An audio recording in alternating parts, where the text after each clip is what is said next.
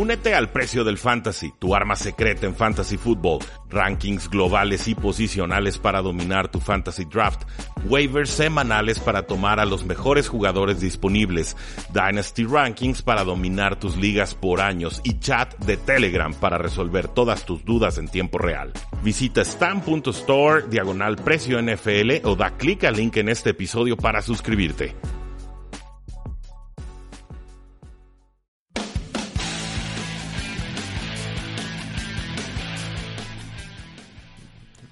Saludos a todos y bienvenidos a un programa más de Tres y Fuera, donde la NFL no termina y nosotros tampoco. Mi nombre es Rudy Jacinto, me encuentran en Twitter como arroba paradoja NFL y es para mí un gran gusto poder compartir los micrófonos en esta ocasión con mi compañero de muchísimo tiempo y también el dueño y analista de Estadio Fantasy, Mauricio Gutiérrez, quien nos va a ayudar el día de hoy en uno de cuatro episodios, pero está enfocado en los corebacks que debemos y no debemos tomar en ligas de fantasy fútbol en el 2019. Mauricio, ¿cómo estás? ¿Qué tal, Rudy? Muy bien, muchas gracias por la invitación repitiendo lo hecho el año pasado para platicar un poco de los rankings de fantasy fútbol. Ya es momento de empezar a preparar nuestros drafts, así que qué mejor que comenzar con los corebacks para empezar a calentar el contenido fantasy. Así es, Mauricio. Para mí siempre un gran gusto poder platicar contigo. Siempre nos divertimos. Creo que en esta ocasión no, no, habrá puesta de tacos, pero, pero veremos. Y, y, sepa... Seguramente, ¿eh? Sí, normalmente suelo ganar los de tacos. Las de dinero siempre las pierdo. Pero eh, sepa el público que yo no he visto los rankings de Mauricio Gutiérrez hasta este momento. Van a ser todas reacciones instantáneas y las vamos a estar comentando eh, una por una. ¿Te parece, Mauricio?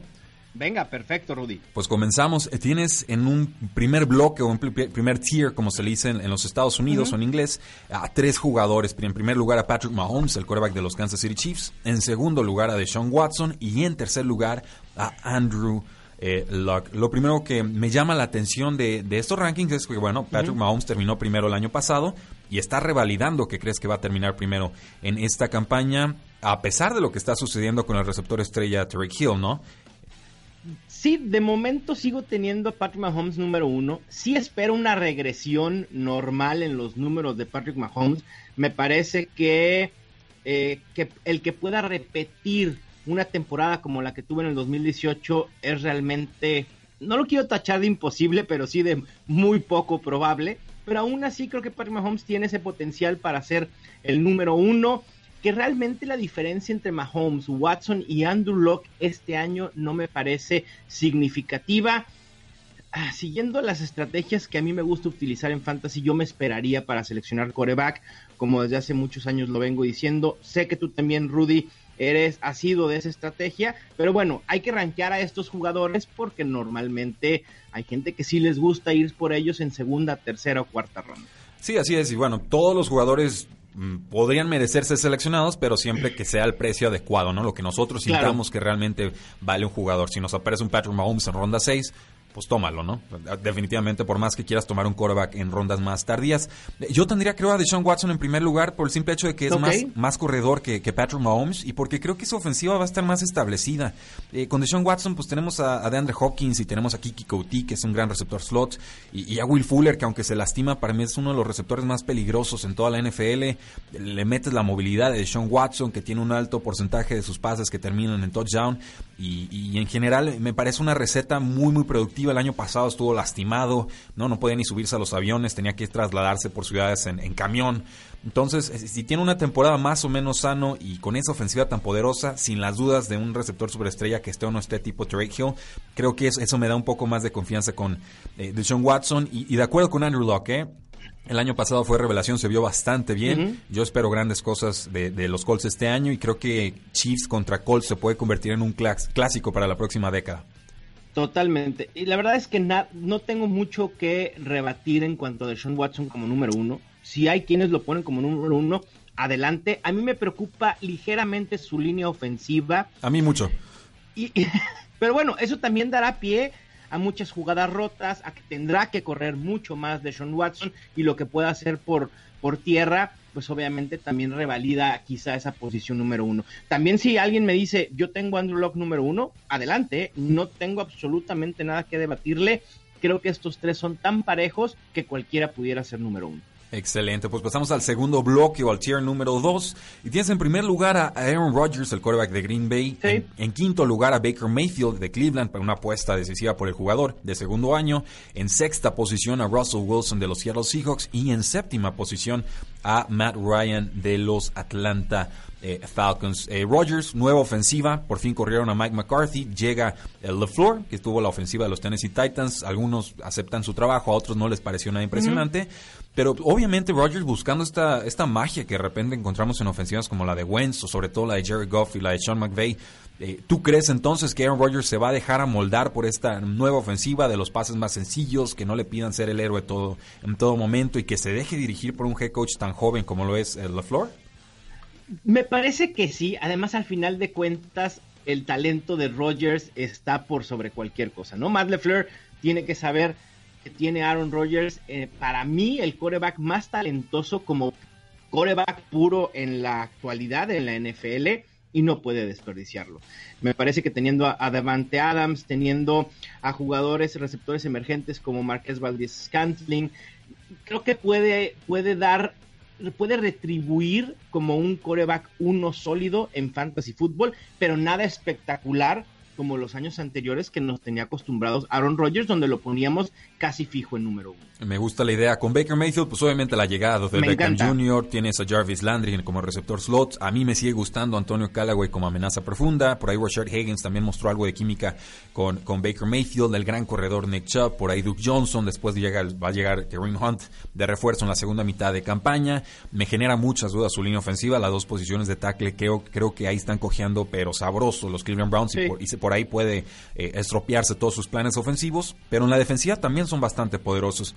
Vimos lo que Baker Mayfield es capaz de hacer en la segunda mitad de la campaña y es corredor además de preciso. Entonces, eh, ¿por qué arriba de Russell Wilson? ¿Simplemente por el volumen de pase? ¿A los Seahawks no les gusta pasar tanto? Sí, de hecho esa es una de las razones y me parece que en general veo mucho mejor o más eh, más completa la ofensiva de Cleveland para este año. Me encanta Baker Mayfield, por eso lo tengo número en número 5, eh, pero creo que se está yendo muy pronto en los drafts de fantasy, entonces no sé qué tanto voy a tener a Baker Mayfield este año, a pesar de que me encanta el potencial. Entonces tenemos a Russell Wilson detrás, altamente eficiente, menos volumen de pases, sigue con Schottenheimer como coordinador ofensivo, esto es un lastre para su carrera, pero eh, ya sabemos a qué va a jugar este equipo, me, gusta el ranking y en séptima posición estoy de acuerdo con tener a Matt Ryan en este nivel, yo, yo espero grandes cosas también de la ofensiva de los Atlanta Falcons, eh, terminó como el quarterback número dos para efectos de fantasy football la temporada pasada, se, nos olvida de repente, pero Matt Ryan es sumamente consistente y ya se estableció fijo en ese top ten año tras año en las ofensivas de, fantasy. Sí, lo, de Matt Ryan fue o ha sido como una eh, montaña rusa, ¿no? ¿Te acuerdas el 2000? ¿Qué fue? el año que llegaron al Super Bowl fue 2016. Sí, sí, sí. 2016, que fue espectacular. El año que sigue Matt Ryan era top 5, según todos nosotros, nos decepciona. Y el año pasado, de ser ni siquiera considerado en el top 12, nos sorprende y termina como el número 2. Creo que un nivel medio, es decir, aquí en el puesto quizá 9, 8, 7, incluso 6, me parece el rango perfecto para colocar a Matt Ryan. El potencial de armas que tiene con Julio Jones, con Calvin Ridley, incluso Austin Hooper ya en su tercer año, eh, un Demonta Freeman sano. Esta ofensiva creo que va a andar bien otra vez. No espero que Matt Ryan termine como top 3, pero sí sin duda lo veo como un sólido coreback 1, es decir, top 12 para 2019. Sí, y es difícil descartar, digo, puede terminar como quarterback número uno. Si el año pasado terminó de dos, pues no, no le faltaría mucho en, en, ese sentido. Pasando al siguiente. Lo que no sé, perdón, Rudy, lo que no sé es, es, su costo. Ahorita se está yendo a finales de ronda 6. Creo que me parece un poco alto. Yo preferiría esperar para seleccionar a alguno de los jugadores que vamos a mencionar ahorita en el grupo 3. Sí, y este tercer bloque está enorme, o sea, en verdad refleja la profundidad de, corebacks que hay en estos momentos. Eh, hace tres años hubiéramos dicho, no, pues hay escasez de corebacks y cuando se vayan los, los Brady's y los Breeze de la NFL y los Peyton Mannings, eh, se nos acabó el chiste, ¿no? Y, ves esto y, en realidad, por lo menos parece que todos los equipos de la NFL o tienen un coreback consolidado o tienen un coreback novato que eh, se sigue desarrollando. Así es, sí, a mí me encanta este grupo lo amplié bastante porque creo que pueden fluctuar muchísimo. El potencial de cualquiera de estos ahí está. Obviamente, más de uno, muchos de este grupo van a decepcionar, pero otros van a hacer que ganemos ligas de fantasy. Si quieres empezarlos a nombrar, adelante. No, no, pues, pero vamos a irnos por partes, porque en verdad el bocadillo está, está enorme. Esto es como una hamburguesa el jumbo. Resto, ¿no? Sí, sí, sí, esto es, una hamburguesa jumbo esto, pero vamos dándole pues. Eh, tienes en octava posición a Drew Brees, el quarterback de los Santos de Nueva Orleans. En novena posición a James Winston de Tampa Bay Buccaneers, con nuevo head coach Bruce Arians de ataque muy vertical. Y en décima posición a Cam en, Newton. Eh, ¿Por qué Drew Brees arriba de Winston y arriba de Newton, que históricamente se ha caracterizado por producir muchas yardas terrestres y sobre todo eh, touchdowns eh, por la vía terrestre corriendo? Con Drew Brees he tenido un gran problema en rankearlo. E, es decir, respetando su estatus, para mí uno de los jugadores más importantes en fantasy fútbol, quizá de la historia, más prolíficos, más constantes. Es complicado ponerlo más abajo, ¿no? Creo que obviamente en fantasy no puedes jerarquizar basando eh, solo en el historial, ¿no? De años anteriores, pero creo que Drew Brees, a pesar de un bajón, a pesar de un cambio en la ofensiva de Nueva Orleans, también ayudado por una muy buena defensa que ahora ya no dependen tanto del brazo de Drew Brees para ganar los juegos, Creo que de todos modos el potencial está ahí por las armas que tiene, sobre todo con Michael Thomas. Drew Brees pudiera ser un coreback uno en fantasy, quizá de la parte baja. Lo pongo arriba de James Winston y de Cam Newton por el hecho de que me parece que su piso es menor al que pudieran tener Winston y Cam Newton. Y no me malentiendan, James Winston me encanta, ¿eh? Si, ustedes me pueden decir, me, me, preguntan, un coreback que vas a tener en casi todas tus ligas de fantasy, va a ser James Winston. Me encanta el potencial con, Bruce Arians, las armas, Mike Evans, Chris Godwin, eh, OJ Howard, incluso Cameron Braid, sin un ataque terrestre establecido. ¿Qué nos ofrece Peyton Barber? Eh, Ronald Jones, que tuvo complicaciones el año pasado en su temporada de novato. Me parece que James Winston en estos momentos es el coreback que más valor te da por la ronda en la que lo puedes eh, seleccionar, que es a partir de la décima. Y Cam Newton, por, por, lo que puede hacer con sus pies, obviamente, eh, pues es top 12, ¿no? Sí, eso es una garantía Cam Newton siempre y cuando esté sano, eso es lo, importante. Ese, es el asterisco ahí que hay que ponerle a Cam Newton, si está sano. Eh, con James Winston, entonces, eh, entiendo que es el primer coreback descuento de mayor valor que precio, o, la mejor relación eh, precio-rendimiento, ¿no? Porque tú lo tienes como tu coreback número 9 en tus rankings y veo que está siendo tomado en la posición número 16 de coreback. Sí sí, eh, con James Winston all me parece que hay Ok, y, te, y, te, voy a hacer segunda porque de por sí ya fue una ofensiva muy vertical y sabemos que Bruce Arians es un quarterback whisperer y tiene, viene James Winston una temporada muy similar a la que tuvo Carson Palmer antes de explotar con eh, Bruce Arians eh, bajo su mandato, digamos.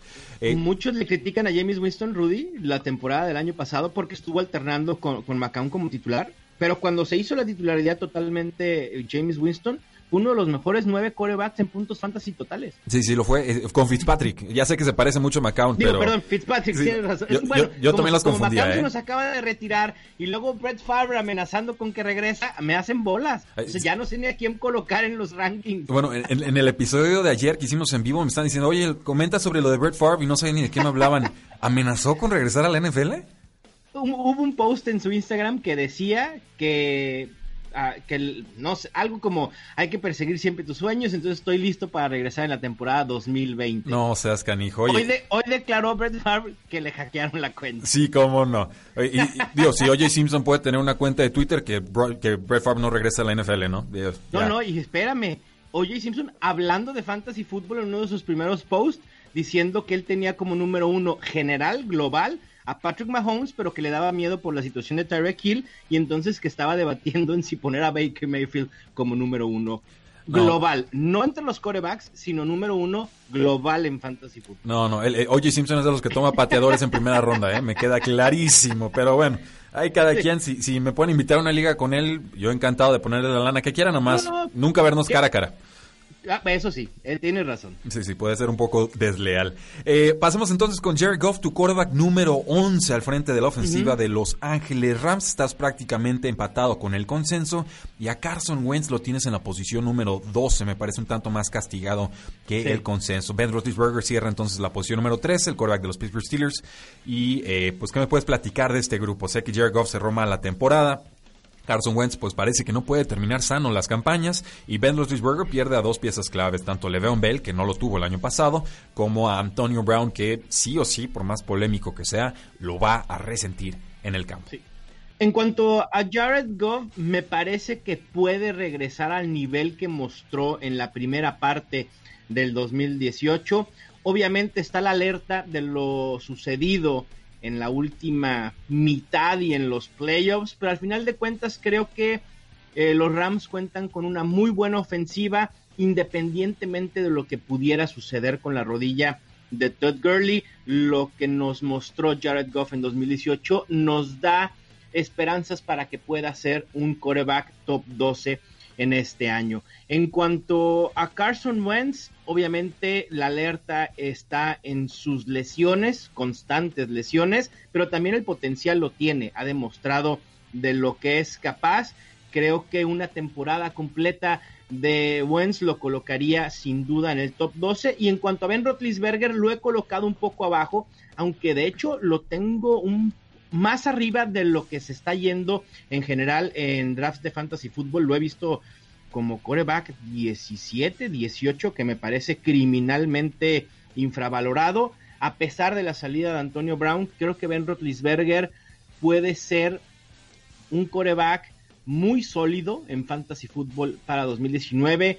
Juju Smith Schuster creo que cumplirá, si bien no con el rol específico que tenía Antonio Brown, sí va a dar ese paso adelante de colocarse como el mejor receptor de este grupo. También está James Washington. No hay que olvidar a Dante Moncrief, Vance McDonald. Creo, que Ben Roethlisberger, si bien va a extrañar un poco a Antonio Brown, no lo van a extrañar tanto como muchos creen. Sí, me, parecen correctos los rankings. Quizás a Carson Wentz lo mandaría arriba de James Winston. ¿eh? Yo sí soy un enamorado de su juego y creo que esa ofensiva, eh, Dios mío, en, verdad, la llegada de Sean Watson como, como amenaza profunda le va a dar un, ángulo, un estilo distinto que no tuvieron el año pasado se lastimó Mike Wallace, se lastimaron un montón de jugadores, Mike Hollins, que también era eh, no, tan consolidado, pero era una amenaza veloz profunda y la perdieron. Y también el juego terrestre para el play action, creo que eso le faltó muchísimo a las Águilas de Filadelfia el año pasado. Entonces, eh, los veo como uno de los rostros más completos en toda la NFL y si se mantiene Carson Wentz sano, yo no tengo ninguna duda que su potencial es top 5 para arriba. Eh, Sí, o sea, en verdad estoy esperando una, muy buena temporada de las Águilas de Filadelfia. Seguimos con tus rankings, Mauricio, y aparece el primer novato. Platícame de Kyler Murray, el nuevo quarterback de los Arizona Cardinals. Tú, eres un creyente, tú eres un adepto. De Kyler Murray, sí, como no. Me, encanta Kyler Murray. Sé que apostar por un quarterback novato en fantasy football eh, no suele ser la mejor idea que pueda ofrecer. bueno, pero ha funcionado.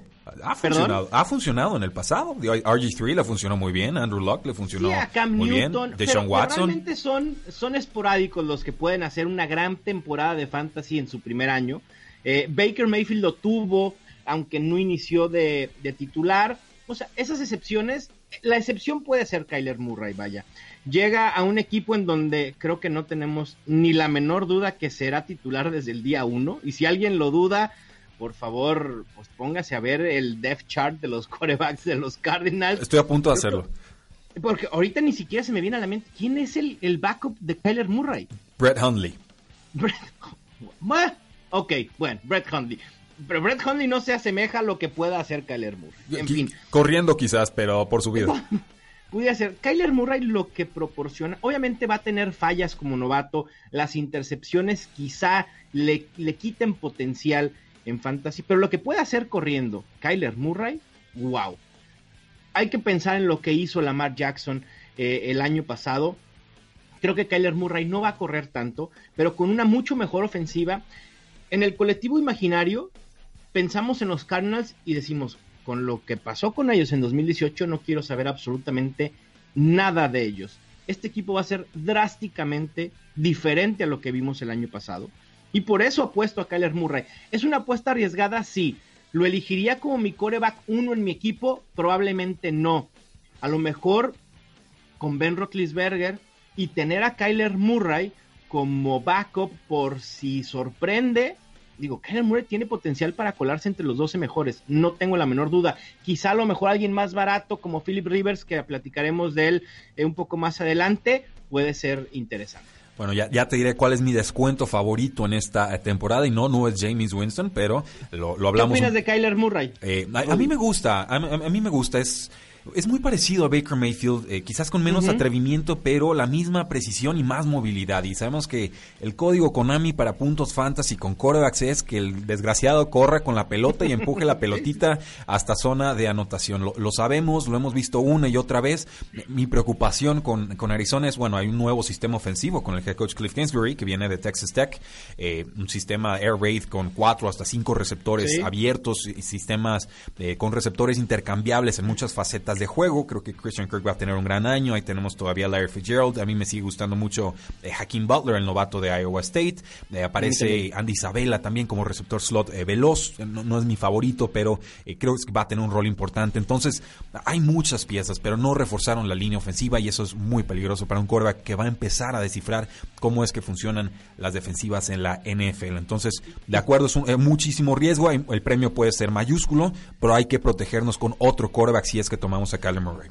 Y sabes qué, Rudy, me parece que esto de, Kyler Murray y el que estemos hablando la generalidad de analistas también de Kyler Murray ha inflado su, su valor. ¿eh? Sí, definitivamente. Ahorita, en estos momentos, en Fantasy Football Calculator, su ADP es de coreback 11 a principios de novena ronda. Eh, es caro, o sea, me, parece, que eso ya está fuera de proporción. tienes que pagar su techo, tienes que pagar su techo para esperar que produzca su techo. Entonces, ¿dónde está el margen de valor para el jugador? Es lo que diría yo ahí ya no estamos tomando valor, estamos tomándolo a su mayor potencial con un riesgo de que no reditúe inmenso. De acuerdo. En el pick número 15, eh, Mauricio, tienes a Lamar Jackson, el quarterback de los Baltimore Ravens. En el pick 16, o en la posición 16, tienes a Philip Rivers de los Chargers, un, viejo confiable.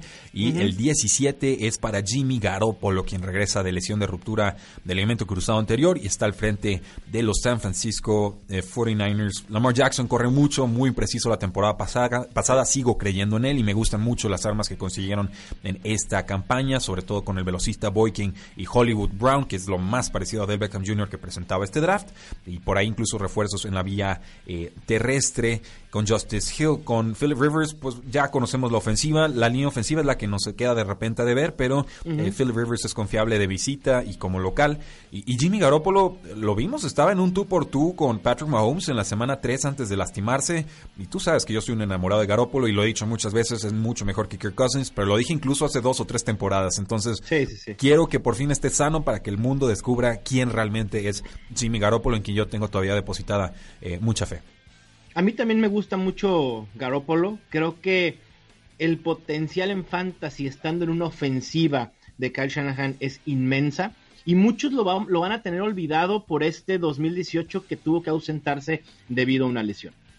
Sí, de, acuerdo. Seguimos entonces con Mitchell eh, Trubisky en la posición número 18, a pesar de que tuvo, eh, creo que acabó bastante mejor la temporada pasada. Aquí, ¿a, qué le tememos, tememos con Mitchell Trubisky? ¿Peor calendario? ¿Regresión? El calendario, Rudy, en general me gusta mucho la ofensiva de, los Bears. También me preocupa un poco que su defensa suele mantener muy bien los juegos y entonces no necesitan de una ofensiva tan prolífica para eh, ganar y eso obviamente impacta en el panorama fantasy a grandes rasgos. Y también encima de quién lo ponemos, de Lamar Jackson, de Philip Rivers, o sea, hay tantos corebacks en, en, este grupo que es complicado. Si tú me dices, yo quiero poner a Mitch Trubisky abajo de Ben Roethlisberger y arriba de Kyler Murray, adelante. O sea, hay poco que decir en contra de eso, porque pueden fluctuar muchísimo. Me parece que estos corebacks te van a dar muchas semanas como top 12, quizá no sean tan constantes como los que están eh, más arriba en rankings. Y es así como llegamos al mejor valor de corebacks en este draft. no sé por qué lo presentí. No, no, te dije, código Konami, necesitamos que los corebacks corran y sobre todo nos quedamos mucho con la idea de este mariscal de campo de lo que hizo de la semana 10 para atrás. Yo me quedo con lo que hizo de la semana 11 en adelante cuando llegó el receptor a Mari Cooper de los Oakland Raiders a los Vaqueros de Dallas. Hablamos nada más y nada menos que de Dak Prescott, quien eh, pues en consenso está, aparece entre los picks 18 y 20, tú lo tienes en la posición de 19 yo encantado entro a la siguiente temporada con Dak Prescott como mi quarterback titular y sin suplente, ¿eh? Y créeme que yo también, Rudy. La verdad es que a Dak Prescott, junto con Drew Brees, ha sido de los quarterbacks que más se me ha complicado rankear. Seguramente de aquí a agosto estará subiendo eh, en mis rankings. Su rate de touchdowns no me entusiasma. Pero tiene cuatro touchdowns terrestres por temporada desde que entró a la NFL. Eso sí, y ha terminado en todos los años de su carrera como top 12 en fantasy. Eso es, y es, un truco. Eso, es potencial. Es, es, un mago. Y aparte llega Mari Cooper y la ofensiva se empezó a explotar. Entonces, eh, yo, yo he sido crítico con Dak Prescott. En pase profundo no lo tiene, pero me parece que Mari Cooper cubre muchas de esas deficiencias. Sí, totalmente de acuerdo. Habrá muchos que no se sientan cómodo como tú o tan aventurados de tener a Dak Prescott como único coreback en su roster. Pero a ver, tomando ADPs actuales, pudieras ir por Ben Roethlisberger en la ronda 11 y Dak Prescott en la ronda 12. Y listo. solucionaste tu problema de corebacks durante todo el año. Obviamente, si no pasa alguna lesión. Eh, bueno, pero eso le puede pasar a cualquiera. En el pick número 20 tenemos, Mauricio, ¿qué, estás haciendo? Tom Brady en el pick número 20 en ligas de fantasy fútbol. ¿Me, van a ¿Me van a linchar ya? ¿A poco ya tiene 42 años el muchacho? Oh, Rudy. ¿Qué sucede aquí? A ver, la pregunta te la voy a hacer yo a ti. A ver. Porque sé de tus preferencias. ¿Tú seleccionarías a Tom Brady este año en Fantasy Football? Creo que no he seleccionado a Tom Brady en ningún año de Fantasy Football. Eh, te soy, bien sincero, era bien errático para ligas de Fantasy Football el Tom Brady. A ver, pero, a ver, partamos. En otros años no lo había seleccionado porque había que seleccionarlo muy pronto en drafts de Fantasy Football. Sí. Este año, que su ADP es como coreback 16, onceava ronda, ¿lo seleccionarías? Eh, mm, como último pick y a ver cómo responden las primeras semanas. Me queda mucha duda, pierde Gronkowski. Es, esa es la clave, ya es más grande. El año pasado vimos más errores de Tom Brady de los que estábamos acostumbrados a ver. Sus highlights siguen siendo espectaculares, pero sus lowlights, digamos, sus peores jugadas, fueron más abundantes que en otras temporadas. Normal, tiene 42 años, no es eterno, por más que se prepare y se condicione. Eh, puedo esperar un buen año en los Patriotas de Nueva Inglaterra sin necesariamente esperar un muy buen año productivo por aire de, Tom Brady que seguramente me va a volver a callar la boca. mira, yo estoy de acuerdo contigo y, la verdad es que me han criticado muchos, obviamente fanáticos de, los Patriots, por poner a Tom Brady tan abajo. Es decir, es que Tom Brady es el dios de fantasy. Lo fue, en su tiempo lo fue. En 2018 ni siquiera terminó en el top 12. Exacto. ¿Cómo coloca en el top 12 a alguien que tiene 42 años, que juega en una ofensiva que depende del ataque terrestre. Es decir, el éxito el año pasado de los Patriots fue por tierra con, sí, con James White jugando como receptor, con Sonny Michel, y lo que tú dices, Gronkowski. Por ahí posteé hace tiempo algo de Gronkowski y alguien me respondía, los Patriots pueden hacer jugar a cualquier tight end y yo, perdón, o sea, ¿me estás diciendo que Gronkowski es reemplazable? No, no, no. Eso no, va a pasar nunca. Imposible, no. Lo que van a hacer es. Gronkowski. Dime, dime. Es uno de los tres mejores tight ends que ha jugado en la historia de la NFL. Punto. Sí, de acuerdo. Es irreemplazable. No lo vas a reemplazar con nadie, porque además no hay el talento ni siquiera en el roster actual de los Patriots ni en la agencia libre. A mí me hubiera encantado Kyle Rudolph, yo sé que a ti no, pero bueno, esa ya es otra historia que no va a suceder. Sí, claro. No, y Carl Rudolph no era ni cerca lo que Gronkowski, ni como bloqueador, ni generando yardas después de recepción, ni en la profundidad de sus targets en, la ofensiva. Pero sí, entonces entiendo, hay, hay mucho riesgo. Es una gran defensiva. Creo que ha mejorado mucho eh, Patriots en ese costado del balón. Ah, volvieron a hacer la apuesta con el corredor Damien Harris de, Alabama. La señal es: vamos a correr mucho, play action, jugadas rápidas y no vamos a abusar ya de Tom Brady. Hay que, hay que acobijarlo, ¿no? Creo, y eso pues puede representar menos puntos fantasy, definitivamente. Claro, y además, Rudy, porque Tom Brady no te da los puntos fantasy por tierra que te dan otros corebacks y eso limita muchísimo su potencial. De acuerdo. Eh, para redondear este grupo 3, que vaya que está bastito el grupo 3, pero me parece correcta la, designación, eh, cerramos con Josh Allen, el coreback de los Buffalo Bills, en el pick número 21 y con el 22 a Kirk Cousins. Yo te lo digo así de frente, yo prefiero a Kirk Cousins que a Tom Brady en, en, estos drafts y quizás a Josh Allen también porque corre un montón. Así de sencillo, es muy impreciso el muchacho, pero como corredor es fantástico. Sí, sí, pudiera ser, estoy de acuerdo. Me preocupa un poco la ofensiva de Buffalo. Lo que Josh Allen nos mostró, pues son flashazos. No sé si lo pueda hacer de manera constante. Y lo de Kirk Cousins, y aquí en automático, muchos dicen: ¿Cómo Kirk Cousins no es ni siquiera top 20? teniendo Stephon Diggs y Adam Thielen. Es que no vieron el final de temporada, Mauricio. Exactamente. Kirk Cousins fue un desastre de verdad, desastre. Y a ver, ahora regresa Dalvin Cook, sano al 100%, como espero que así sea, el valor de Kirk Cousins realmente no lo veo. O sea, como un top 15, no, para nada. Sí, yo, yo me gusta que reforzaron la línea ofensiva. Creo que Dalvin Cook te atrapa pases desde el backfield. O sea, veo formas en las que en un año o dos puede mejorar bajo esta ofensiva, pero ha, dado muchas indicaciones al equipo de que van a enfocarse más en el juego terrestre. Y por eso corrieron al coordinador eh, anterior. Entonces, eh, sí, ahí está la advertencia, pero Kirk Cousins ha demostrado en el pasado poder ser productivo para efectos de fantasy fútbol. De repente alcanza a correr. Un Alex Smith Plus, digamos, no tan seguro con el balón, pero sí con esa clase de, de movilidad. Eh, Mauricio, vamos entonces con el grupo 4. Eh, en el pique 23 tenemos a Sam Darnold de los Jets de Nueva York. En el 24, Matthew Stafford de Detroit, que nos enteramos jugó con la espalda prácticamente rota la temporada pasada, pobrecito número 25 a Derek Carr de los Oakland Raiders. Creo que podría estar bajo para el arsenal ofensivo que tiene. En el 26 a Marcus Mariota de Tennessee. En el 27 Andy Dalton de los Cincinnati Bengals. Me parece que las piezas ofensivas son muy valiosas. Siguen sufriendo con la, línea ofensiva. Y en el 28, eh, descontadísimo, a Nick Foles de los Jacksonville Jaguars. Aquí ya estamos hablando prácticamente de quarterbacks para ligas de dos QBs o de Superflex o de jugadores que pueden explotar muy temprano en la temporada y que tendríamos que estar tomando en, en waivers. ¿Qué tan cómodo, por ejemplo, te sentirías tú entrando a una temporada reforzadísimo en todas las demás posiciones, pero quedándote como tu quarterback número uno a un Sam Darnold? ¿Te, da algo de confianza lo que hizo en el último mes del año pasado o, no tanto? Sí, me da confianza. De hecho, lo tengo catalogado como uno de mis quarterbacks sleepers para este año. Creo que puede hacer cosas interesantes y dar la sorpresa y ser muy redituable siendo seleccionado en últimas rondas. Quizá como mi QB1 no me sentiría muy cómodo porque me preocupa Adam Gaze. No me encantó lo que vi de Gaze en eh, Miami. No sé cómo pueda replicar eh, un éxito en los Jets.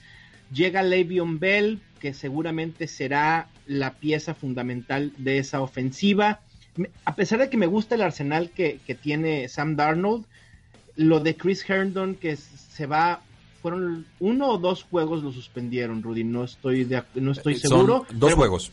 Dos juegos también eh, le va a afectar un poco, pero el potencial está ahí. Pero con mi core vacuno mm, no me sentiría tan cómodo. Me, me sentiría como teniendo en la banca y esperando que pueda sorprender. Muy bien, me, gusta por ejemplo Marcus Mariota, siempre corre, se tiene que mantener sano, ya le reforzaron la ofensiva, eh, Derek Henry se estableció como corredor principal de este equipo, creo que están las piezas, o sea, este es el año en el que Marcus Mariota explota o se va, no, no hay más. Lo, mismo decíamos el año pasado y no sucedió, y, me parece que Marcus, eh, en formatos de dos quarterbacks, obviamente Marcus Mariota tiene que ser considerado como uno de tus tres eh, jugadores en la posición, en, en ligas redraft de dos equipos con un solo coreback, sinceramente no veo ese potencial a menos que algo milagroso suceda. Creo que tendrá su tercero o su cuarto coordinador ofensivo en tantos años que ha tenido en la NFL. Terrible. E, e, es complicado si no tienes una constante eh, en ese aspecto, ¿no? Sí, Andy Dalton descontadísimo, ha tenido actuaciones de coreback 1. Eh, yo sí lo tomaría así casi como de, propina ahí a ver si, si explota y tiene uno de esos buenos años, digo, por el quarterback número 27 y me puede dar producción top 12, eh, olvídate, me habla de la profundidad de, esta clase de quarterbacks. Lo de Derek Carr, bueno, tiene Antonio Brown por un lado, tiene al fantástico velocista Terrell Williams que llega a los Chargers en el otro, va a tener, pierde a Jared Cook, por supuesto, están buscando refuerzos ahí en la posición de de, de, ala cerrada. Por ahí Nick Boyle es el que suena, no, no, me emociona mucho la idea. Una adecuada línea ofensiva, me parece que se ha ido en, creciendo, digamos, bajando, pero eh, puede ser todavía muy funcional. Y el corredor Joe Jacobs, que es su especialidad, es atrapar pases desde el backfield. Entonces, eh, creo que por el arsenal que tiene Derek Carr, por lo menos sí lo tendría arriba de, de Stafford y creo me podría atrever a tenerlo arriba de Sam Darnold, aunque por talento creo que Darnold tiene más que, ofrecer. Yo no lo compro, uno porque es Derek Carr y dos porque está porque está Chucky en su equipo. Oh, es muy válido. Vamos viendo qué, qué, sucede en Hard Knocks, a ver si apostamos o no por, por Derek Carr. Va a estar buenísimo este año, ¿eh? ¿Crees? O sea, bueno, Sí, va a estar bueno, va, a estar entretenido, me queda clarísimo. Sí, sí, sí, definitivamente. Eh, Mauricio, para redondear esta lista ya, ahora sí que el sótano del sótano del sótano, llegamos al infierno y volvemos a, abrir el sótano más para abajo.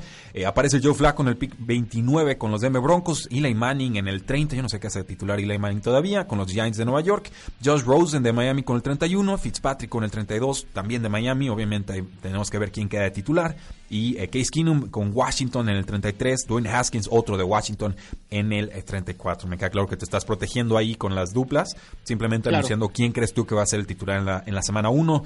Yo creo que Haskins tendría que empezar en la semana 1, ya Case Keenum no, tiene caso ni ponerlo de titular. Eh, creo que Haskins tiene la madurez y le va a servir más estar en el campo que no. Y con Fitzpatrick y Rosen, yo creo que Fitzpatrick va a ser el que va a empezar la, temporada. De Joe Flacco y de Eli Manning, para mí ya, ya son ex corebacks. Sí, la, verdad es que no hay mucho que decir. Eli Manning seguramente, si tiene complicaciones, perderá eh, juegos a favor de Daniel Jones para ver qué les puede ofrecer a los Giants. En cuanto a Fitzpatrick y Joe Rosen, me parece que también Fitzpatrick pudiera ser el titular y eventualmente Rosen ah, campechanearse la titularidad entre los dos ahí en Miami. Case Keenum y Dwayne Haskins, también coincido contigo. Los Redskins deben ir todo por, por Haskins, les cayó sin que lo esperaran en el draft y creo que deben de apostar todo por él. Quizás sea apresurar su proceso, pero ¿qué te ofrece Case Keenum o qué te ofrece Colt McCoy? La verdad es que absolutamente nada. Así que ve de una vez con, con Dwayne Haskins. Si se llega a colocar como titular, pudiera ser apetecible para quienes utilicen la estrategia de streaming coreback, es decir, cambiar coreback cada semana, seguramente con buenos duelos y favorables puede tener semanas interesantes. Pues excelente Mauricio, excelente labor que realizaste con estos corebacks. En realidad no, no discrepo mucho en tus, en tus análisis, por lo menos en esta temporada. Eh, Patrick Mahomes hasta arriba, tenemos entonces a Dwayne Haskins hasta abajo. Mauricio, ¿cómo te puede seguir el público? ¿En qué espacios estás? Mira, en Twitter me encuentran arroba mgutierrezNFL, en Facebook el fanpage es Estadio Fantasy y todo el contenido que creo lo encuentran en estadiofantasy.com. Excelente, y a todo nuestro público, pues no olviden seguirnos también en nuestras formas de contacto, estamos en Facebook, en Twitter, en Instagram, en YouTube y se pueden también suscribir a este podcast Tres y Fuera NFL, en iTunes, en Spotify, en Tuning, en Stitcher y por supuesto en ebooks. Mauricio, muchísimas gracias por este primero de cuatro episodios que tendremos con análisis de fantasy football. Gracias a ti, Rudy, un placer. La NFL no termina y nosotros tampoco. Tres y fuera.